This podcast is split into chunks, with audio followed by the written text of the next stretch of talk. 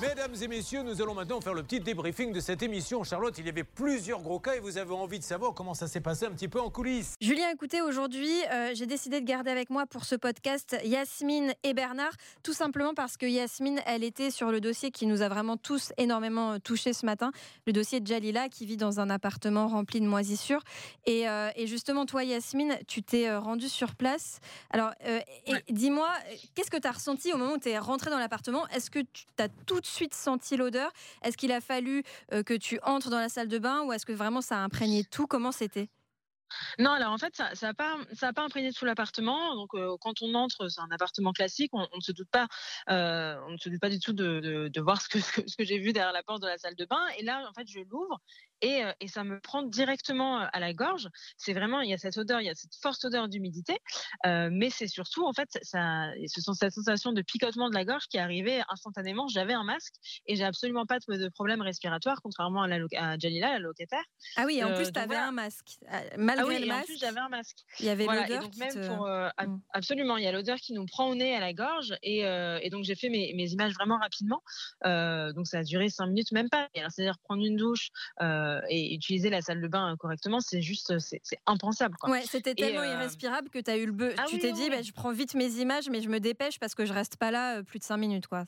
Ah non, c'était c'était impossible. C'est vraiment, j'ai fait ça hyper rapidement et et, et puis on l'a vu aussi à l'antenne. Elle est obligée de voilà de, mettre son, son, papier toilette dans dans des sacs poubelles, dans des sacs plastiques, sinon sinon il est contaminé. Enfin bref, c'est c'est invivable et c'est pas c'est vraiment pas exagéré quoi. Pour le coup, je, je l'ai ressenti directement. Alors tu as eu le temps d'aller ou alors tu étais allé la veille ou tu as eu le temps de filer direct chez le bailleur social? Non, alors j'étais la veille chez Jalila et donc le, le lendemain euh, j'étais chez le bailleur. Alors je suis d'abord allée euh, à l'agence locale qui s'occupe de son appartement. Et tu m'as dit hors antenne, c'était un, un, sketch quoi l'accueil. Comment ça s'est passé? Bah ouais, en fait c'est un scandale quoi parce que donc j'arrive, euh, il y a un accueil classique et, et donc là la, la personne qui s'occupe de, de cet accueil, à partir du moment où je me présente et je dis que je suis journaliste, elle me dit directement on ne parle pas à la presse. D'accord Donc j'essaie déjà de lui expliquer euh, qui je suis, pour quelle émission je travaille, de quel cas il s'agit, mais impossible d'en placer une. Elle me dit tout simplement on ne parle pas à la presse, il faut demander, euh, il faut aller euh, au siège, et etc., etc. Et elle me dit même entre, parce que j'essaie quand même de placer quelques phrases, et elle me dit entre ce que nous disent les locataires et la vérité, il y a quand même un gouffre. Mais ça c'est dingue, parce que souvent on entend ça chez les bailleurs sociaux, ils partent du principe que les locataires exagèrent, tout va. Alors j'imagine que ça doit arriver, sinon ils n'auraient pas ces a priori, mais quand même nous, quand même on vérifie vérifie tous ces dossiers-là et on s'assure véritablement que, que, la situation est catastrophique. On ne prend pas les dossiers à la légère. Donc... Euh. vous avez raison de le dire parce que le problème, c'est que sous prétexte qu'il ne paie pas un loyer important, on considère qu'on que euh, on n'a pas de devoirs et d'obligations. Et, et, je pense que c'est une prise de conscience intéressante, l'émission de Julien Courbet aujourd'hui, et on l'a vécu à travers Yasmine, euh, de se dire on paye un loyer. À partir de là, quel que soit le montant que l'on paye, on doit avoir quelque chose de décent et qu'il n'y ait aucune insalubrité. Et là, dans ce cas de figure, Yasmine nous confirme que c'était vraiment bah pourri, excusez-moi le terme. Bah c'est ça. Alors après, on rappelle évidemment que euh, nous, quand on envoie un envoyé spécial comme toi, Yasmine, euh, sur le terrain, forcément, en face, on a des gens qui sont pas habitués à ce type de procédé et donc qui sont un peu surpris et qui peuvent un peu mal réagir, bien que par ailleurs, toi, Bernard, tu aies des très bons contacts avec Paris Habitat. Oui, euh, c'est des gens qui sont à l'écoute. Ça veut dire que c'est des gens qui gèrent peut-être plus d'un millier de logements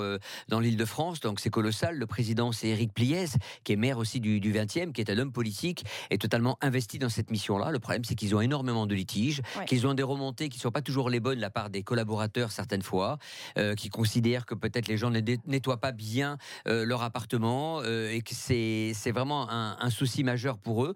Mais là, il y a une prise de conscience. C'est vrai que notre contact habituel avec Hervé et moi, c'est une, une, responsable de la communication qui était en congé. C'est mmh. peut-être pour ça qu'il y a eu aussi ce temps de latence un petit peu délicat et sur lequel Yasmine n'a pas été bien reçue. Mais je pense que la presse a, fait le job qu'il fallait, c'était de revenir vers Yasmine et ça a été un coup de théâtre, même pour Yasmine, elle a été surprise. Oui, d'ailleurs, petite question, Yasmine, toi, euh, comment tu fais dans ces cas-là? Tu poirotes euh, à l'extérieur en attendant d'avoir un coup de fil sur ton téléphone? Ça va là, en bah ce moment, il fait pas trop froid, mais. oui, habituellement, bah, je le vis un petit peu dans ma voiture. Euh, je, je pour. Mais non, non, mais là, en l'occurrence, alors eux n'ont pas enfin moi je suis allée au siège qui était vraiment à 5 minutes de l'agence locale, donc j'avais de la chance. Et là j'ai pu avoir le contact, le numéro direct d'un contact presse. Et pour le coup là c'est vrai qu'ils ont été très réactifs et ils m'ont donné des nouvelles dans la demi-heure. Donc dans ces cas-là, j'attends, oui j'attends ma voiture autour parce qu'on ne sait jamais en fait. Mais j'étais prête à repartir et, là j'ai reçu le, coup de fil à, même pas à deux minutes de la fin de l'émission.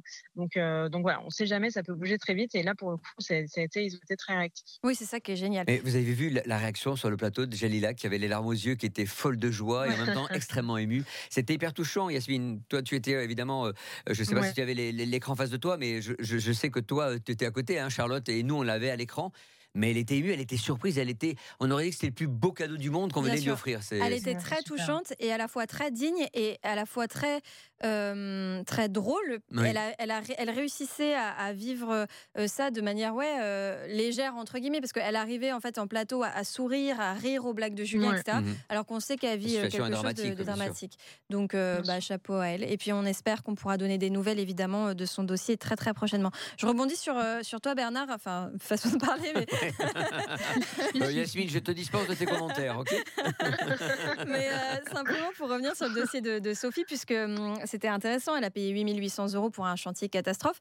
Et quand on a appelé euh, l'artisan, il a fait Enfin, Julien a dit bonjour, c'est Julien Courbet, et lui en face a répondu oh, et puis hop, bip bip bip, il a raccroché. Euh, il a cru que c'était une blague, ou justement parce qu'il sait qu'il a des choses à se reprocher, il a raccroché tout de suite en sachant que c'était réel. Oui, c'était réel. Il savait très bien que c'était Julien Courbet, et puis il voulait pas passer donc à l'antenne.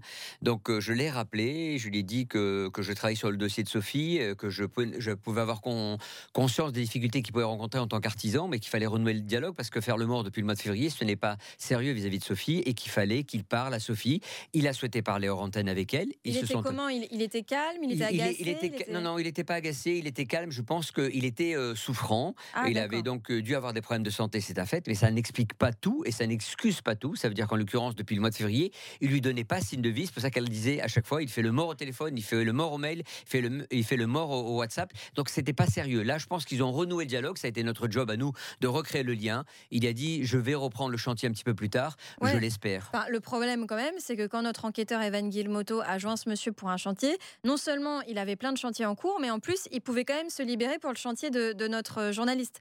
Donc en fait, euh, euh, là, il y, a une incohérence, c'est-à-dire que s'il est souffrant euh, bah, on lui souhaite un bon rétablissement, mais en même temps, s'il continue des chantiers, pourquoi pas celui de Sophie? Parce que c'est euh, une course euh, qu'il euh, certains, certains artisans, qu'il récupère des acomptes et qui leur permet quelque part involontairement ou volontairement de faire de la cavalerie, de récupérer des acomptes. Et c'est un vrai problème. Et Julien le dit à chaque fois, donc au ministre, au gouvernement, quel qu'il soit, s'il vous plaît, il va falloir mettre une loi en place. Je sais que maintenant Covid travaille dessus. Il faut vraiment qu'on arrive à trouver une solution. On ne peut pas prendre des acomptes sans obligation légale. Oui, et puis une garantie financière, une assurance, euh, quelque chose qui. Parce que la décennale ne suffit pas. La décennale, c'est quand on a fait les travaux qu'il y a une anomalie. Mm. Mais là, ce n'est pas le cas. C'est juste prendre des acomptes et ne pas faire les moindres travaux ou de les commencer, jamais les finir. On espère avoir des nouvelles de ce dossier, évidemment, très prochainement. On rappellera ce monsieur pour le mettre face à ses responsabilités et notamment à ce qu'il nous a dit, nous, hors antenne. Et puis, évidemment, on vous donnera des nouvelles dans les prochains jours dans CPVA. Donc, merci Yasmine, merci Bernard et à très bientôt.